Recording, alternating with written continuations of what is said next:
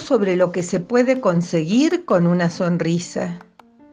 Cuando la pequeña Violeta se levantó aquella mañana, comprobó con terror que su habitación se había quedado sin colores.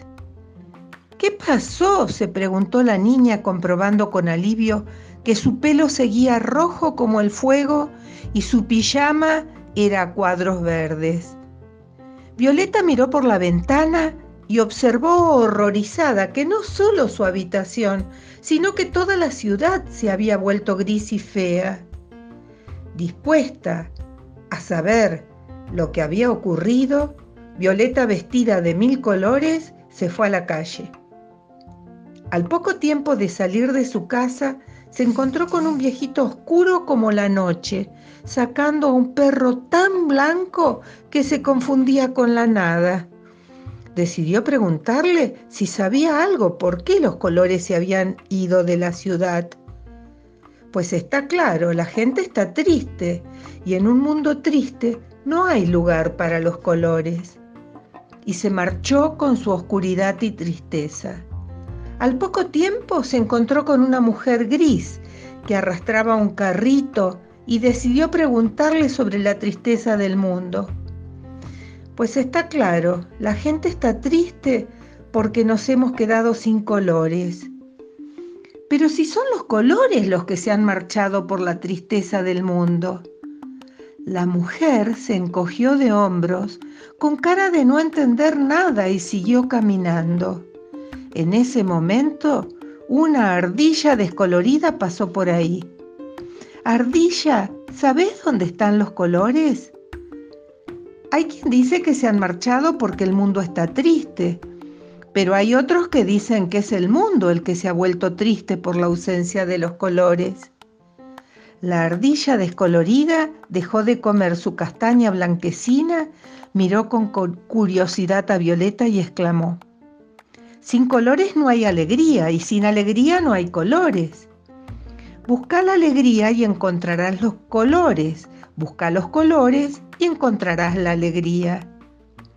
Violeta se quedó pensativa durante un instante. ¿Qué cosa extraordinaria acababa de decir aquella inteligente ardilla descolorida? La niña, cada vez más decidida a recuperar la alegría y los colores, decidió visitar a su abuelo Filomeno. El abuelo Filomeno era un pintor y también la persona más alegre que Violeta había conocido jamás. Como ella, el abuelo Filomeno tenía el pelo de su barba rojo como el fuego y una sonrisa tan grande y rosada como una rodaja de sandía. Seguro que él sabía cómo arreglar aquel desastre. Pues está claro, Violeta, tenemos que pintar la alegría con nuestros colores. Pero eso, ¿cómo se hace? Muy fácil, Violeta. Pensá en algo que te haga feliz. Jugar a la pelota en un campo de girasoles. Perfecto. Vamos a ello. Violeta y el abuelo Filomeno pintaron las paredes grises del colegio un precioso campo de girasoles. Un policía incoloro que pasaba por allí quiso llamarles la atención, pero el abuelo Filomeno con su sonrisa de sandía le preguntó alegremente, Señor policía, cuéntenos algo que le haga feliz. ¿Feliz? Un sofá cómodo junto a una chimenea donde leer una buena novela policial. Y fue así como Violeta, el abuelo Filomeno, y aquel policía incoloro se pusieron a pintar una enorme chimenea con un sillón a cuadros. En ese momento, una mujer muy estirada y sin una pizca de color se acercó a ellos con cara de malas pulgas. Pero el abuelo Filomeno con su sonrisa de sandía le preguntó alegremente, Descolorida señora, digamos, algo, díganos algo que le haga muy feliz. Feliz en estos tiempos grises, déjeme que piense. Una pastelería llena de buñuelos de chocolate. Poco a poco, todos los habitantes de la ciudad fueron uniéndose a aquel grupo y llenando la ciudad de murales llenos de cosas maravillosas.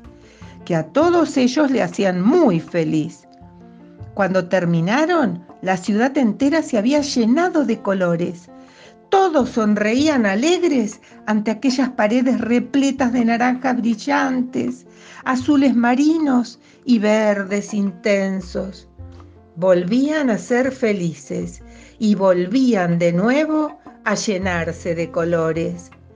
Terminada la aventura, el abuelo Filomeno acompañó a Violeta a su casa, pero cuando iban a despedirse, a Violeta le entró una duda muy grande. Abuelo, ¿y si los colores vuelven a marcharse un día? Si se marchan, tendremos que volver a sonreír. Solo así conseguiremos que regresen. Y con su sonrisa de sandía, el abuelo Filomeno se dio media vuelta y continuó su camino a casa.